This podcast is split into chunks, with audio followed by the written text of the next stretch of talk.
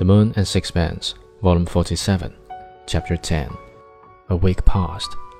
That's what I always say, reflected Captain Nichols. When you hurt a man, hurt him bad. It gives you a bit of time to look about and think what you'll do next. Then Strickland had a bit of luck. A ship bound for Australia had sent to the sailors' home for a stoker in place of one who had thrown himself overboard of Gibraltar in an attack of delirium tremens. You double down to the harbour, my lad, said the captain to Strickland, and sign on. You've got your papers.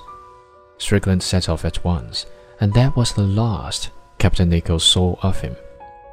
The ship was only in port for six hours, and in the evening, Captain Nichols watched the vanishing smoke from her funnels as she ploughed east through the wintry sea.